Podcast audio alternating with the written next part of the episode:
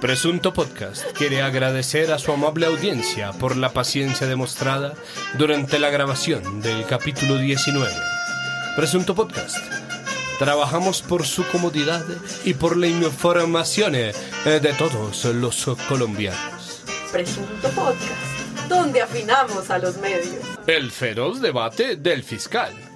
Néstor Humberto Martínez sorprendió al pasar de un repliegue estratégico a la ofensiva en el memorable debate que protagonizó en el Senado. Su estrategia tuvo varios aciertos y una gran metida de pata.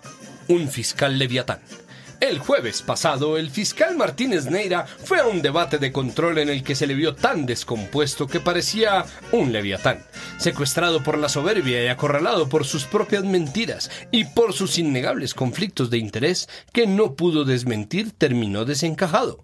No le pudo explicar al país por qué, tras dos años de investigación, no hay ningún condenado por haber ordenado los 50 millones de dólares en sobornos, dinero que salió de la Ruta del Sol 2.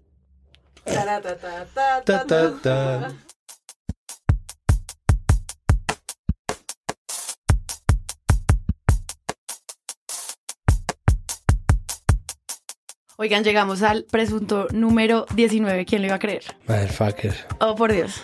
Entonces, Suena un villancico. presunto número 19 con Santiago Rivas. Hola, ¿qué tal? Hola. María Paula Martínez. Hello, hello. Y Carlos Cortés. Hola a todos, qué bueno estar de vuelta. Yo creo que para empezar, este episodio ni siquiera va a necesitar titulastres, sino que vamos a hacer como un seguimiento de, las ul- de la última semana mediática con algo que yo creo que podemos evaluar si es o no cierto, y es la existencia de las cortinas de humo en el periodismo y pues el uso político de los medios para contar las historias. No sé si qué les parece. Podríamos decir de cuántas cortinas de humo. Bueno, al final podemos contar cuántas nos aparecen. Entonces, yo quisiera empezar este episodio con una noticia de la edición impresa del Domingo del Tiempo en la sección En Secreto, que dice lo siguiente.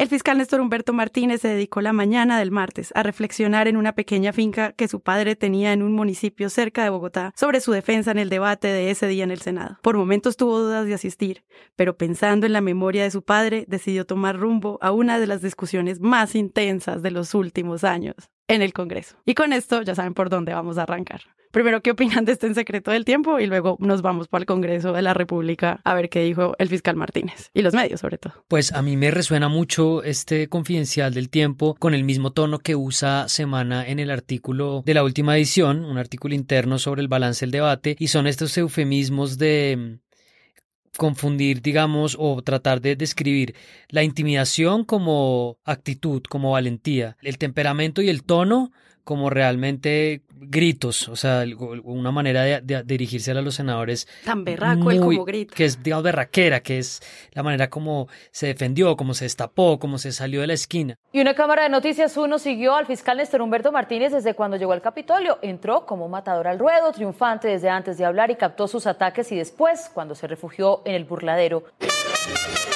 A Néstor Humberto Martínez se le vio entrar como un toro al Capitolio.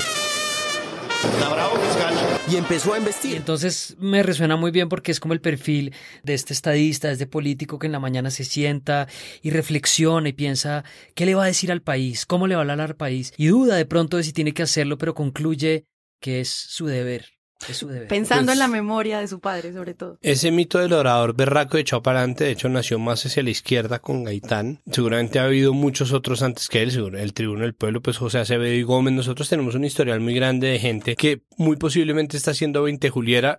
José Acevedo y Gómez es efectivamente 20 Juliero porque todo lo que pasó con él pasó el 20 de julio, pero se trata de, de un estilo de orador muy común en Colombia y la frentería colombiana es una falsa frentería que sirve a menudo para ocultar muchas cosas, ¿no?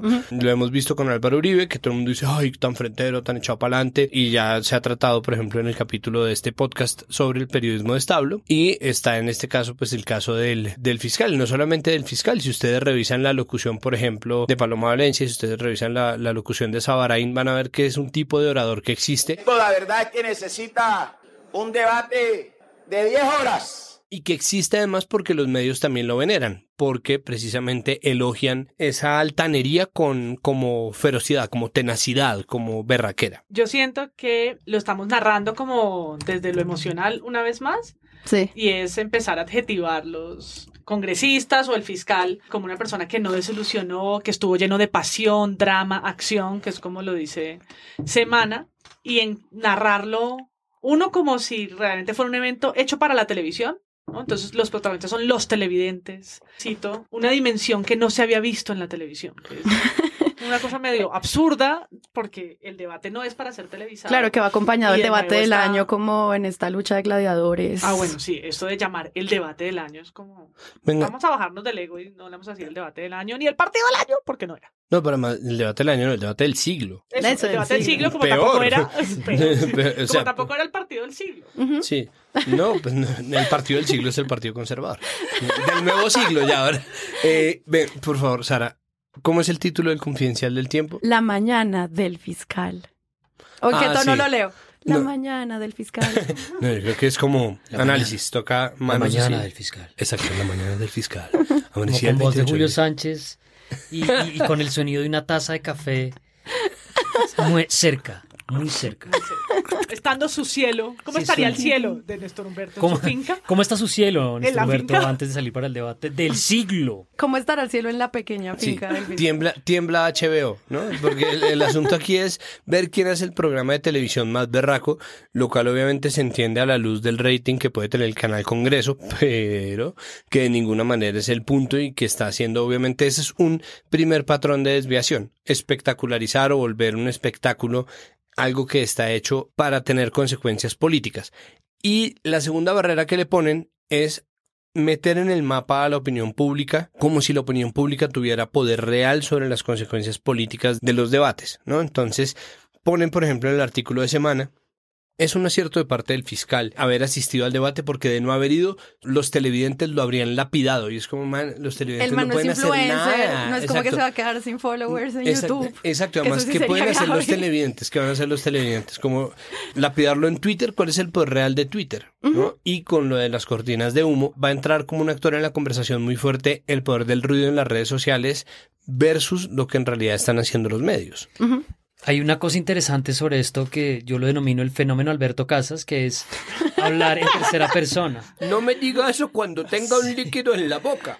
¿Qué dirán? Ahí para darle el cambio nuestros arriba. Y es oyentes? como, ¿qué están pensando todos los colombianos? Entonces lo, lo vi en el debate con Néstor Humberto diciendo primero, y le agradezco a todos los colombianos que saben que su fiscal les está diciendo la verdad. Y claro, a ese episodio de la conspiración se suma ahora con criterio de oportunidad política mis contradictores. Y me hacen gavilla. Y que le habían llegado un montón de mensajes, también dijo en la entrevista del país de España, que le habían llegado un montón de mensajes de agradecimiento. Entonces, ¿qué serán cartas? ¿Le llegan como eh, al, al apartado aéreo de la fiscalía? Eso también me parece que es una manera de crear como una cortina de domis, generar un contexto en el que cualquier colombiano que haya visto ese debate sabe que se defendió muy bien. Me llegan muchas cartas de agradecimiento, gente en Noruega, gente en Suecia. Marica. El corresponsal, la niña, la niña que está en el hospital, Los ancianos. los ancianos, Pero todo era realmente Yamure el que estaba mandando. ¡Ah, ya mure! Yamure y de la Espriella. Era Yamure mandando las cartas. Privado maneja los negocios de la fiscalía. Este es el talante del actual fiscal general de la nación. ¿Qué le preguntaba Pisano hoy para esa respuesta suya? Entonces, pensando que el debate fue el martes 27, arranquemos por estas primeras intervenciones eh, pues de los primeros congresistas y luego ya pues la intervención del fiscal. A ver, yo pienso que el cubrimiento del debate también tiene que entenderse. o Primero yo lo analizaría desde la perspectiva de cómo llegaron los argumentos, los, las estrategias políticas, ¿no?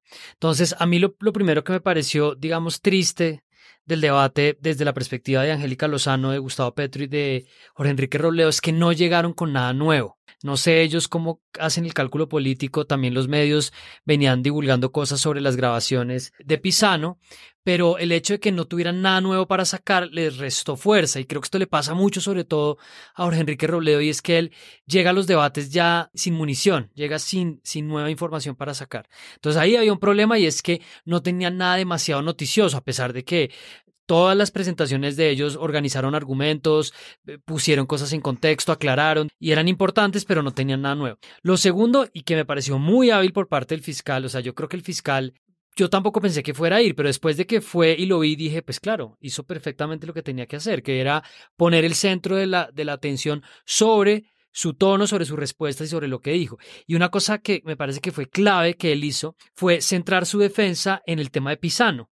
Entonces se volvió un tema de, no, es que yo tengo una grabación donde él dice que yo realmente no estaba seguro si había delitos, pero es que vea que lo que él dijo está incompleto y Noticias uno no lo sacó, cuando realmente lo que, lo que es importante la declaración de Pisano es una pieza muy pequeña de todo lo que realmente representan los conflictos de interés de Néstor Humberto, pero él lo centró ahí. Entonces, se centró en eso, se centró en el tono, creo que él apostó muy agresivamente al intimidar, al sacar información que solo él tenía, y después viene el, el debate de Petro, la divulgación sobre Petro, que termina termina ya llevando la discusión y los medios se van en una dirección que ya discutimos un poco quién se subió en la cortina de humo y quién lo hizo menos o quién realmente resistió un poco esa tentación. Pues es que para mí todo vuelve al mismo punto, nadie se está haciendo preguntas. Por ejemplo, o es fácil olvidar que Paloma Valencia fue la que sacó el video de Petro. Hace poquito prometieron, yo no sé si fue Paloma Valencia o quién fue, que iban a mostrar el video de un líder de la izquierda transvestido oliendo cocaína, que es una amenaza que se deriva de la revelación de Paloma Valencia al final del debate que se le hizo al fiscal. Pero además nadie se está haciendo preguntas como por qué la derecha y la ultraderecha están defendiendo al fiscal. Si no existe,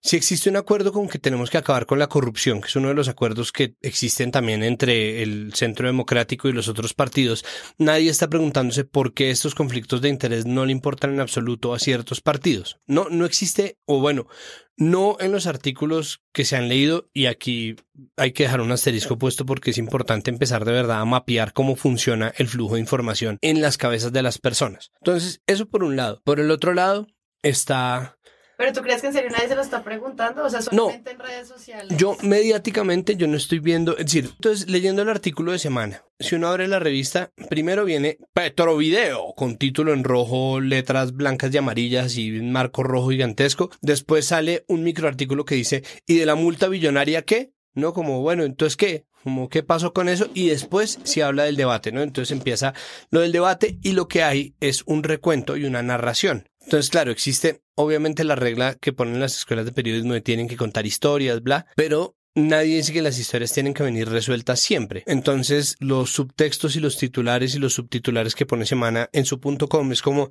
trató de explicar en un video de nunca existe como ofrece como explicación. Sí, los juegos de palabras siempre son muy ambiguos, es como presuntamente explicado esto y el artículo del feroz debate del fiscal es como un recuento de una pelea en donde aritméticamente aparece muy poco sobre Robledo, Petro y Angélica Lozano precisamente porque no traen contenido noticioso y después hacen un análisis exhaustivo de qué fue lo que dijo el fiscal. Entonces, ¿qué fue lo que dijo el fiscal sobre los videos de Pisano? ¿Qué fue? Y ellos dicen, sí, claro, no solamente lo que sacó Noticias 1, sino también lo que sacó el espectador compromete mucho al fiscal, pero el fiscal respondió con esto y esto y después pasó a intimidar. Entonces dicen, bueno, eso es un error. Y sin embargo, dentro de la estrategia de, de sacar trapitos al sol, aparece precisamente el video de Petro, que es la portada de la semana, ¿no? Entonces hacen un poco el mismo juego que hicieron en su momento con los 100 días de Duque, como esto es una bobada, pero Duque es un tipo conciliador y innovador y buen mozo. Es, decir debate y realmente no era como que hubieran dos lados de una discusión, argumento contra argumento. No, y además porque no los dejaron, a los citantes no los dejaron hablar después de que terminó el fiscal. Una cosa corta sobre lo que dice Rivas que me parece importante es este, esta plantilla de Word que debe estar en semana que es, es ganó y perdió, pero ganó. Sí, es como como un fajardismo periodístico de decir, él, realmente lo hizo bien, lo hizo mal, pero no lo hizo bien. Y, él, y siempre es igual. Y, y una cosa que me ofende, y lo cierro rápidamente de ese artículo, es que ellos no tienen realmente elementos suficientes para hacer una historia de fondo, porque lo que hay es un video alrededor de muchas preguntas, entonces se suben y amplifican las voces de las personas que están simplemente tirando acusaciones sin ningún fundamento, que es lo de la espriella, eh, la idea de que Petro pudo estar vinculado en la campaña de la alcaldía, en lo de Santos, donde realmente no hay una denuncia más allá de un video, y ahí es donde yo digo, pues querían simplemente poner eso en la portada y después miraron qué decían.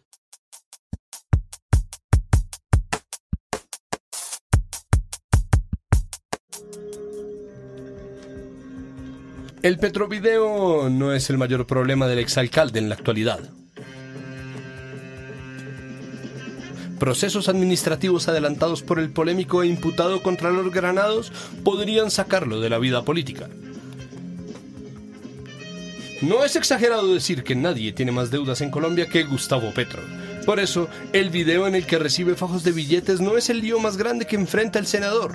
El ex candidato presidencial podría salir del ejercicio político por cuenta de una serie de multas impagables que ya suman más de un billón de pesos, originadas en polémicas decisiones que tomó como alcalde de Bogotá.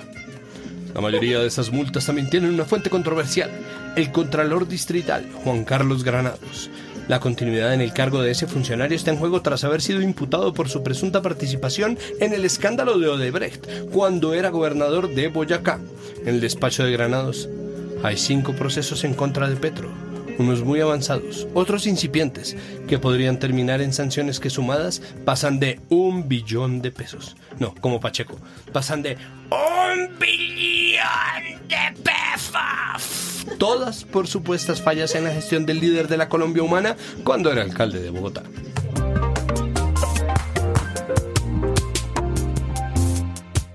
Pero entonces, ¿cómo fue el cubrimiento de los medios eh, durante esos días del debate? Yo creo que, sumando a lo que dice Carlos, lo que hizo Semana contrasta mucho con, por ejemplo, el editorial del espectador. ¿no? Que mientras en Semana están contándolo con mucha pasión y corazón y no sé qué otras cosas, eh, ilusión que tenía el, el, ah, no, que no desilusionó el fiscal, que no entiendo. Sí. ¿Cómo definen desilusionó, Que no definan desilusionó feroz debate. el debate. Eh, el espectador no lo saca en portada, pero adentro saca un editorial que titulan Así no se defienden las instituciones. Maravillosa. Clarísimo, ¿sí? Ese jueves, toda la, la prensa escrita se va con, con el asunto del debate y se dividen más o menos así, pues por el fiscal y el debate aparecen en la portada de. Vanguardia Liberal y del Tiempo. Ajá. Y Petro aparece en el Heraldo con los detalles y las preguntas que deja el video de Petro. ¿no? Es preguntarse como qué sepulta qué. ¿Quiénes se van por ad hoc? Entonces la noticia es ad hoc en el tiempo eh, y en Vanguardia Liberal. En el Heraldo la noticia es Petro y en el espectador no es tan portada, porque además el jueves marchaban. Entonces el jueves también la noticia era la marcha. En el espectador dice país en marcha y adentro hay un editorial muy contundente con un título que no te deja nada a la imaginación. Pues es que ahí está, ahí está la maravilla de tener un editorial. Es decir, un periódico, un medio impreso tiene muchas partes distintas y cada una de estas partes cumple una función. En semana hay un juego, y esto ya lo hemos hablado varias veces, que consiste en anteponer la revista entera y la portada de la revista a lo que dicen los columnistas de la revista. Hasta hace muy poco, los columnistas eran casi todos por decirlo de alguna manera, antiestablecimiento, ¿no? Daniel Sanpero Espina, Antonio Caballero, Daniel Coronel, María Jimena Duzán. La zona de opinión es la zona libre y eso, con ciertas excepciones, se ha visto también en el tiempo. Yo sé de buena fuente, yo no sé si esto ya lo conté yo acá, pero no puedo lastimosamente revelar el nombre de mi fuente. Es un periodista que quiso hacer una, una columna denunciando que en el periodismo básicamente llaman todo el tiempo a los que tienen espacios de opinión a decirles, oye, te pagamos tanto por hablar de este tema, que todo va condicionado. Y los mismos del tiempo de opinión le dijeron, pues si usted quiere sacar esa columna, sáquela, pero es la última. Entonces, ese tipo de, de fracturas sí existen en algunos espacios de opinión, pero en el espectador y en semana no. Y a eso se le suma también la caricatura de caballero y Bladomanía, ¿no? Esos son los espacios de opinión de semana. Y en esos espacios existe libertad, pero la portada de semana y los artículos centrales de semana desde el sube y baja, desde la posibilidad de poner lo que yo hablaba el capítulo pasado de la carta que le escribe el hijo de Néstor Humberto Martínez al hijo fallecido de Pisano en Nación, no ese tipo de artículos ahí, esos son la verdadera página editorial, o ese es el editorial que hace semana. De hecho, si no estoy mal, esto que estoy diciendo ya lo dijo Carlos en Twitter, que es, ellos no tienen un editorial como si lo tiene el espectador y como si lo tiene el tiempo. El espectador utiliza su opinión como medio en el editorial. Y todo lo demás trata de, de, hacerlo tan limpio como les queda. Obviamente en el punto com la cagan más a menudo, no por falta de información, no por lo que sea, sino porque de verdad la velocidad del punto com exige otras cosas y eso es un ritmo que los medios colombianos hasta ahorita están acoplando y sin embargo hacen un buen trabajo que nos lo compilaron y lo pusieron en la cara con respecto a nuestro capítulo anterior, ¿no? Ahí está, ahí está igual la labor que está haciendo. ¿Qué pasa? Si Néstor Humberto Martínez le pega un puño a alguien en el debate, sale después en el programa de Vicky Dávila porque Vicky Dávila necesita cualquiera que le dé rating. Y efectivamente Petro estuvo hablando en Vicky Dávila. En este mismo instante, martes 4 de diciembre, abro caracol.com.co, es decir, la página de Caracol Radio, y todo es Simón Vélez en Caracol. y está el video de la entrevista a Simón Vélez en Caracol y toda la tanda de tweets en donde Simón Vélez niega haberle prestado plata a Petro. Y de ahí en adelante, otra vez Simón Vélez en Caracol, baja uno, Simón Vélez en 10 frases, los videos de Simón Vélez, CNE abre indagación a Petro por aportes a sus campañas. Es que mientras estamos grabando esto, Caracol Radio está divulgando en exclusiva una entrevista de Gustavo Gómez con Simón Vélez, con el arquitecto, que además Gustavo Gómez, pues no es, no es un periodista que quiera mucho a Gustavo Petro y estaba detrás de esa chiva. Y es que ese es el problema grande cuando uno se mete en el bololo de, de ser el odiador de. Es decir, cuando uno coge esa fama, ya nada de lo que pueda decir es objetivo y eso es un problema porque a Gustavo Gómez le pasa una vaina que le pasa a muchos periodistas y es que los de derecha piensan que él es un izquierdista regalado a Santos en mermelado, bla, bla, bla. Y los izquierdistas piensan que él es un regalado al establecimiento ultraderechista, fascista, que odia a Petro y que lo quiere ver encadenado, bla, bla, bla, bla, bla. No importa, cuando uno lo condenan de ambos lados, algo tiene que estar haciendo bien, pero también eh, Caracol Radio como medio está obviamente dando de inmediato cuál es su línea. Si uno abre y de verdad aparece numeral Simón Vélez en Caracol y sale una foto de Gustavo Gómez abrazado con Simón Vélez con un comillazo que dice nunca le di plata a Petro. Claro, y además él venía de días antes hablando del tema desde una posición muy crítica hacia Petro y desde algo que parecía que quedaba claro era que no confiaba en la versión de Petro. Pero lo más interesante es que venimos de una entrevista de Vicky Ávila a Gustavo Petro, que además dicho sea de paso, se, se prometió una rueda de prensa, se ofreció una rueda de prensa de Gustavo Petro a los periodistas y lo que terminó haciéndose fue una cosa en el show de Vicky Ávila con algunos periodistas, pero eso no es lo mismo. Sí, The Vicky Dávila Show no es lo mismo.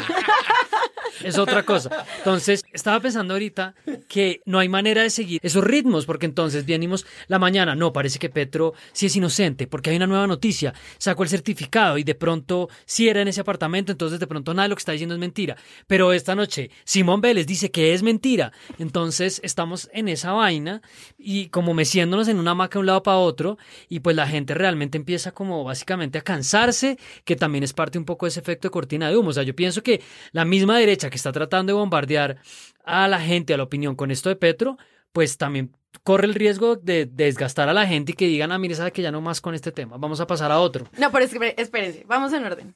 Después de que sale todo lo de Petro, sale Petro hablando 40 minutos, el tiempo lo replica, él, pues él sube esto a su Facebook Live y hay un montón de reacciones de los medios. Que es un video muy García Marquiano, tiene unas, una prosa, un, un tono, un color, es como, es un audiolibro. Es, una- es un, es un startup de audiolibro.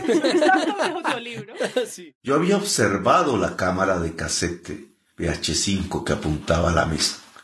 Con mis instintos de hombre que ha vivido la clandestinidad, me dieron ganas de apuntarla a otro lado, pero no tenía nada por qué desconfiar de Juan Carlos. El archivo guardado en el computador es codiciado. Se ve como la última tabla de salvación. Él lanzó un puñado de polvo mágico al aire que hizo este sonido. Las gigantescas piedras blancas como huevos que rodeaban la casa de Simón Vélez en A los pobres periodistas les toca analizar eso. Yo, yo le preguntaba, Ese bambú, yo ese le preguntaba de los al- colombianos. le preguntaba a un par de periodistas de la silla, a la periodista que trabaja conmigo en la mesa, como, oye, ¿y. ¿y cómo vas con, con el video de Petro? Y todo el emoji de los ojos para arriba es como era tendencia, como, uy, uy, me toca chuparme ese video.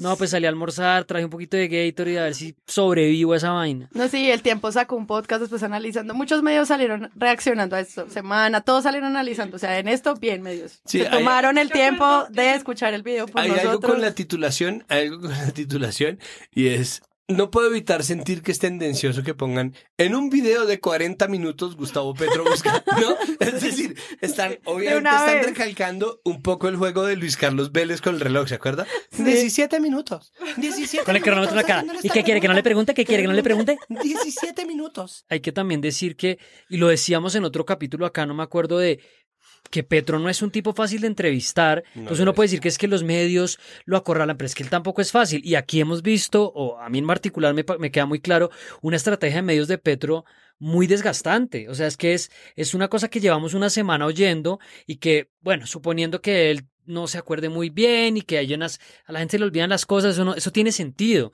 Y un político se reúne con mucha gente, no sé cuántos reciben tulas de dinero, pero bueno, suponiendo que hay unas contradicciones. No sé cuántos. No sé cuántos se reciben ahí los billetes, ese, ese Big Data no lo tenemos, pero lo que sí me parece absurdo es que llevemos una semana oyéndolo a él. Entonces unos tweets, después una declaración, el video de 40 minutos, el Facebook Live. Entonces él también se encarga de que esto siga siendo parte del ciclo noticioso, más allá de si lo que está diciendo es cierto o no. Yo creo que en, en la narrativa de los medios también está muy presente la idea de un novelón, ¿no? En, en una columna del tiempo decía, hubo cianuro y sigue el novelón. Ahora el petrovideo y el apasionante discurso, ¿no? Es como lo estamos narrando como si fuera el cine, ¿no? Eh, Poncho Rentería en una de sus columnas dice, no, esto parece novela policíaca. Y tenemos un montón de elementos. Entonces, cianuro en tarros que parecen comprados en PriceMart, que la gente tiene en sus casas. Luego ahora hay tarros de billetes, ¿no? Y un montón de cosas que lo hacen cantinflesco, pero al final es muy dramático y muy complejo. Incluso Pero si lo cari- caricaturizamos, entonces, pues es una novela que tiene todo. Suena horrible, pero tiene dos personas muertas, un fiscal, un sabaraín que, que hizo un discurso loco. que hacen los debates y participan en los debates y hacen todos estos shows y hacen todas estas vainas que son casi que eh, eh, eh, de circo, espectáculos circenses. Esa sí es la cortina de humo mayor. Mayor.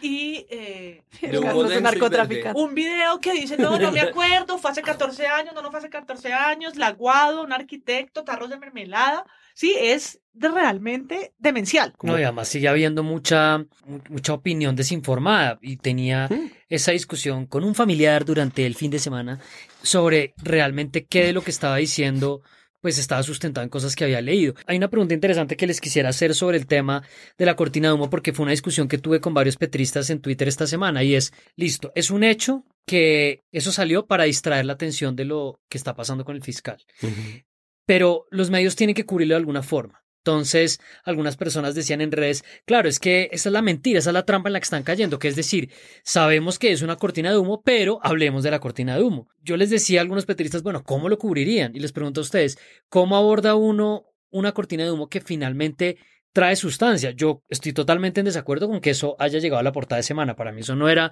un tema de portada.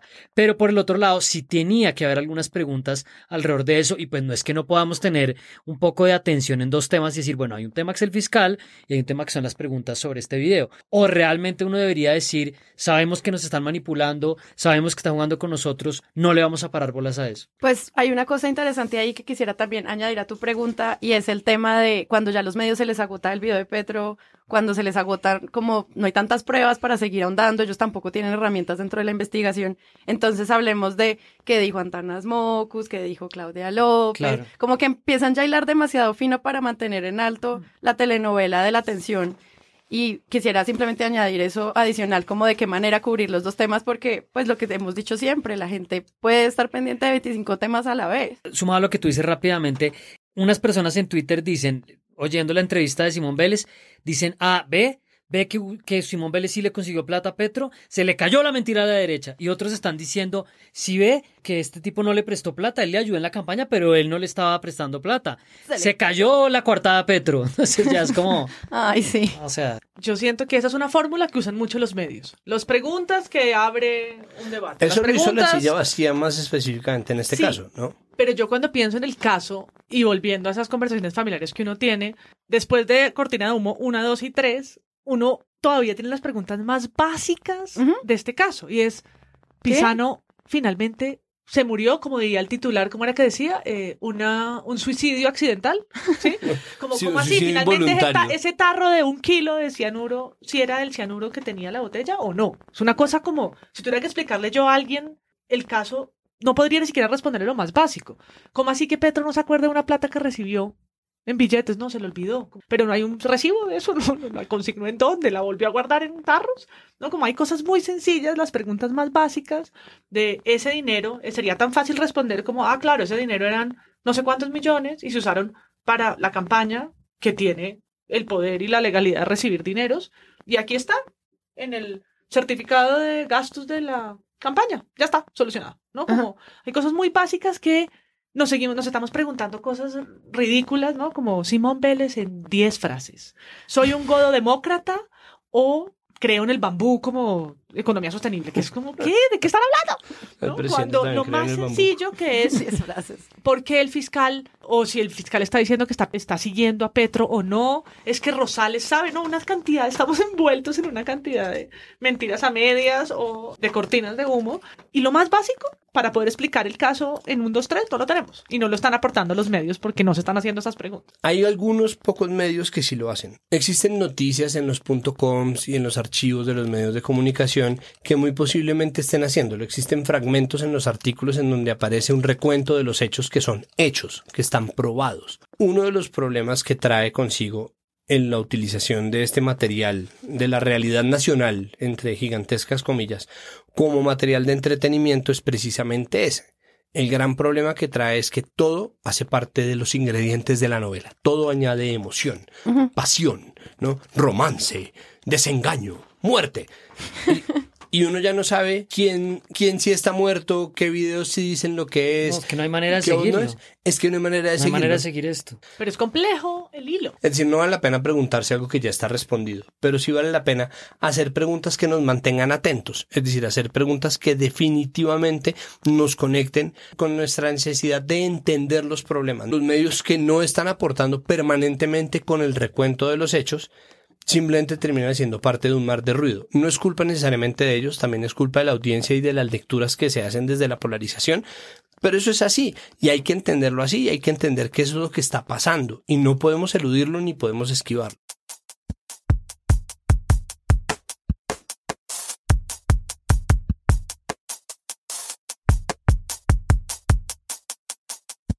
Siguiente cortina de humo, después de que Petro habla con Vicky Dávila y está pasando todo lo que está pasando con él, pues igual hay un movimiento súper grande con el tema del cubrimiento de Aval y Odebrecht. Yo siento que igual los medios no lo descuidaron, o sea, se siente como un peso mediático por lo que está pasando con Petro, pero eso no quiere decir en ningún momento que los medios hayan de cierta forma descuidado el otro tema. Y pues se les enfrenta ahora el tema del pánico económico. Entonces, siento que esa es la siguiente cortina de humo que está tapándole Petro y luego tapando el otro. Y... De la cortina de humo para todas las que hemos hablado, para mí la más complicada es la que intenta silenciar a la gente. Y es que esto que, que el gobierno sacó a, principio de semana con ese superintendente que no sabe dónde está parado y la vicepresidente también le ayuda a promover esa teoría con algunas personas en Twitter, es que la indignación de la gente ahora se vuelve pánico económico. Sí, delitos. Y entonces entramos a, a, discutir si eventualmente pueden llegar a iniciarle un proceso penal a María Fernanda Carrascal y unas tuiteras que han estado promoviendo un hashtag de boicot al Grupo Aval. O sea, la gente no tiene clara la información y la están acusando de divulgar información falsa. Es como, pero la o sea, no tenemos, nadie la no tenemos ni, ni, la más remota idea que está pasando, pero nos pueden abrir un proceso penal por estar difundiendo mentiras. Es, es una ridiculez. Pero además en un país en donde todo es una opinión o en donde todo es susceptible de hacer una opinión, ¿no? Pues tan es así que de verdad lo que el fiscal alcanza a decir en el debate es una locura, ¿no? El tipo dijo, que Pisano en gran parte se había suicidado, decepcionado porque Noticias Uno no había publicado a tiempo las grabaciones y los videos que, él les había mandado. ¿No? ¿no? pero ahora echarle la culpa a los medios. y... No, y él dice que, que, que en parte los medios terminaron matándolo. El problema es... No. No hay cortina de humo más grande que la polarización. Porque el fiscal dice eso y quienes están en desacuerdo con los detractores del fiscal de inmediato van a tomar por cierta esa teoría. Y esa teoría entra al reino de lo posible y al cúmulo de cosas que se repiten incesantemente en Colombia y se vuelve una verdad una verdad, entre comillas, o una verdad para algunos pocos, pero una verdad a final de cuentas que la gente está dispuesta a defender y a debatir. Y como nosotros vinimos polarizados por cualquier huevonada, que va desde Álvaro Uribe Vélez hasta la pizza hawaiana o el bocadillo en el pan de bono, entonces somos capaces de llevar de verdad un M16 a una discusión entre la mantequilla y el aceite de oliva, ¿no? Como, ¡ah, mueran aceitistas, perros! Porque nosotros no estamos calculando hasta qué punto nos tomamos a pecho la materia de la realidad nacional. Y precisamente por eso es tan peligroso el enfoque sensacionalista del espectáculo. El, el, enfoque como si esto fuera una película de misterio. No hay cortina de humo más grande que la polarización. Yo añadiría dos cosas y es, ni los medios tienen la culpa del suicidio accidental de Pisano, y es absurdo, ni Twitter va a hacer que el valor de el grupo Aval se caiga a cero y, se devalúe el, el histórico en la bolsa. Ninguna de las dos cosas creo que eh, son verdad y si hablamos de generalidades, pues vamos a enmarcar en esas. Y lo otro es que yo quisiera también como mirar Odebrecht, además de mirarnos el ombligo. Odebrecht es un caso en toda América Latina. Todos los medios han tenido que cubrir esto. No solamente nosotros, sino Perú, República Dominicana, ¿Cómo lo están haciendo? Porque nosotros estamos montados en esta película como, ¿no? Siempre mirando que esa particularidad, ¿no? La colombianada de pensar que es que son lo nuestro y entonces este espectáculo. Javier Bardem como Néstor Humberto Martínez. Realmente en los medios de toda la región han tenido que meterle el diente a esto que además va a ser un caso postergado, que se va a demorar un montón, que las sentencias van a salir yo no sé cuándo, que van a empezar a meter gente y esto vamos a durar años hablando de la reparación, la ONU, eso es súper complejo. Y nosotros estamos aquí mirando que si el uno gritó, que si Petrovideo, ¿no?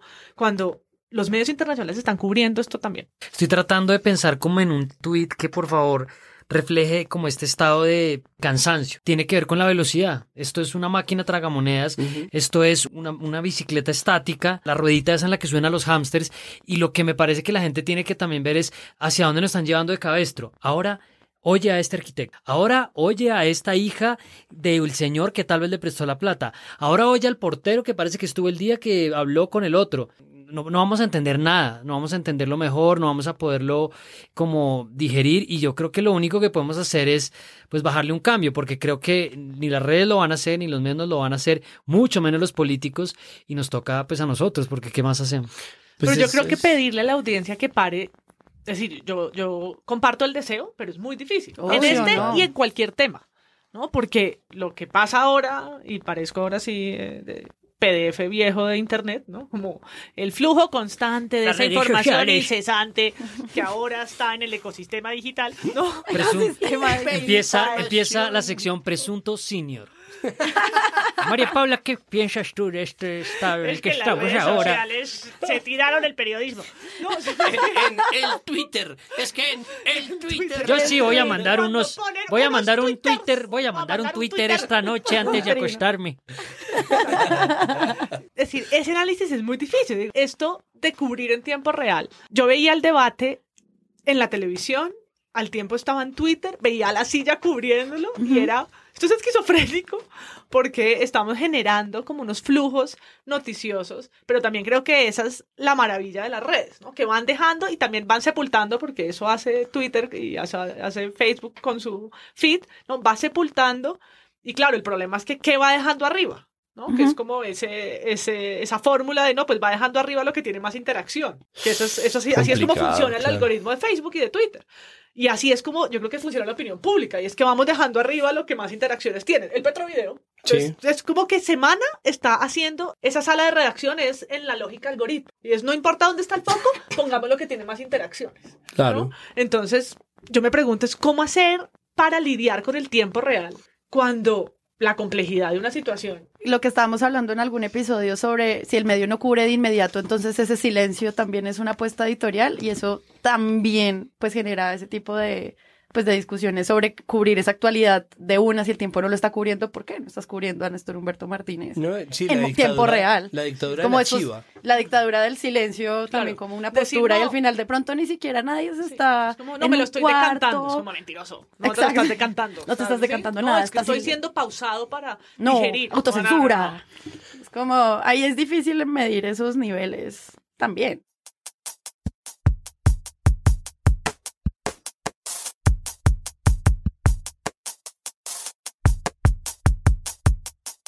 Yo creo que para cerrar, la última discusión que quisiera ponerles es si los medios le están dando un carácter moral a esto. En el ataque contra Petro hay evidentemente una agenda que yo veo muy clara desde la derecha, desde un sector de la derecha, y es que ellos sienten que ese sector de la izquierda es condescendiente y que es moralista con ellos. Y eso más allá de la, cortina de humo, más allá de todo lo que está pasando, a mí me parece que hay, unas narrativas a las que la izquierda les tendría que poner atención, porque si ustedes se fijan, la derecha ni siquiera está, la rabia que yo siento que tienen es como el moralismo y la manera como estos tipos nos hablan y sienten que ellos son los que tienen la razón, que esa no es una cosa menor, más allá no estoy excusando de ninguna manera lo que está pasando. Y eso es algo que yo creo que muestra también algo del cubrimiento de los medios, como un poco cosas que dice Claudia Gurizati, que uno le da a Gustavo Gómez, y es como la idea de vamos a bajar a este tipo de ese pedestal.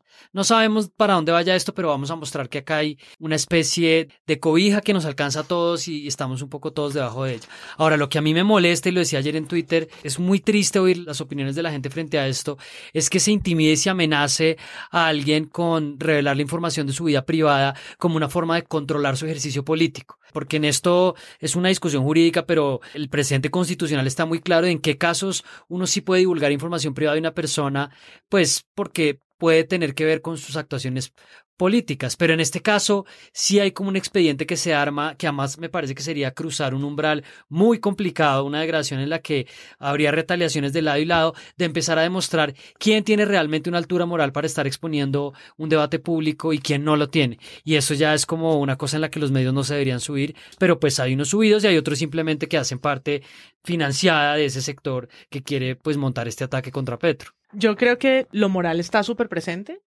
Incluso cuando uno escucha los discursos que se dieron en el debate, pues están cargados de eso. No son discursos fácticos, no son discursos de la defensa solo penalista extraordinaria, como diría Semana. Es un discurso donde el fiscal dice la desvergüenza, la falta de escrúpulos, el remojo de la honra. Y estamos siempre poniendo es en, es que están dañando mi nombre, como si eso fuera, como si eso fuera Ese no es el punto. punto, ¿no? Y yo creo que eso pues tiene cabida en cómo ahora cierta sector de la opinión le reclama a Petro, pero ¿con qué cara? ¿Con Claro. qué cara? Que es una cosa de la indignación, pero la indignación no alrededor del hecho, serían, ojalá nos indignamos por la corrupción, sino la indignación frente a quién tiene más honra, o quién, como si fuera una, lo que decía Carlos, ¿no? Como si entráramos a evaluar quién tiene más capacidad moral de hablar de un tema de corrupción o no. Otro de los problemas que nosotros hemos hecho al volvernos un país de contadores de historias es precisamente esa. Y es que nosotros tenemos un periodismo que ha generado personas dramáticas. Entiéndase, no personas dramáticas como gente que hace escándalo por todo, sino personas que tienen un personaje adecuado. Y esos personajes van cumpliendo una función. Y eso le diseña a la gente en general un mapa del mundo. Ese cuento se lo creyó tanto la izquierda como la derecha. La izquierda tiene ese cuento moralista que está diciendo Carlos y eso tiene consigo y trae consigo un problema y es que de nuevo en la narrativa todos caben. Caben los malos y caben los buenos. Cuando a uno le dicen durante mucho tiempo que algo es moralmente deleznable, pero a uno igual le gusta, uno sigue haciéndolo muy a pesar de eso. Pasa con el cigarrillo y está pasando con el azúcar, ¿no? ¿Qué es lo que pasa con las amenazas de revelar partes de la vida política de parte de la gente del centro democrático? Que ellos ya están aceptando su papel de malos. Y como los medios se están volviendo son cronistas y narradores de la gran pelea de boxeo o del gran partido de rugby de la realidad nacional en donde hay dos equipos jugando a matarse, esos personajes entran a tener una validez como personajes dramáticos. Ese cuento de estos son los malos y estos son los buenos termina favoreciendo a los malos que no son del todo malos y que en cambio son mucho más libres de hacer lo que quieran, porque como son los malos, entonces sí pueden revelar facetas de la vida privada de la gente. Como son los malos, sí pueden salir a defender su honra con matonería en un debate público. Como son los malos, pueden hacer lo que se les da la gana y los buenos están encerrados en esa misma altura moral que ellos de huevones se construyeron. Bueno, entonces, nada, teníamos un fiscal, luego tenemos ah, el papel de Petro, luego fiscal ad hoc, luego aval, luego pánico financiero, luego todo esto está pasando en los mismos cuatro días, entonces yo no sé si podemos concluir, sí o no, que hubo una cortina de humo para cerrar el capítulo. María Paula Martínez. Yo creo que no una, sino muchas. Estamos construyéndolas cada rato y yo estoy a la expectativa. A ver mañana que Facebook Live aparece o Robledo anuncia otro debate del, del siglo que nunca va a ser el del siglo. Y aquí estamos, a la espera. Santiago. Yo sigo con mi hipótesis. Yo creo que no hay cortina de humo como la polarización. En un país en donde todo es susceptible de ser una opinión, la verdad deja de existir y ahí ya es imposible saber qué pasó y qué no pasó. Carlos.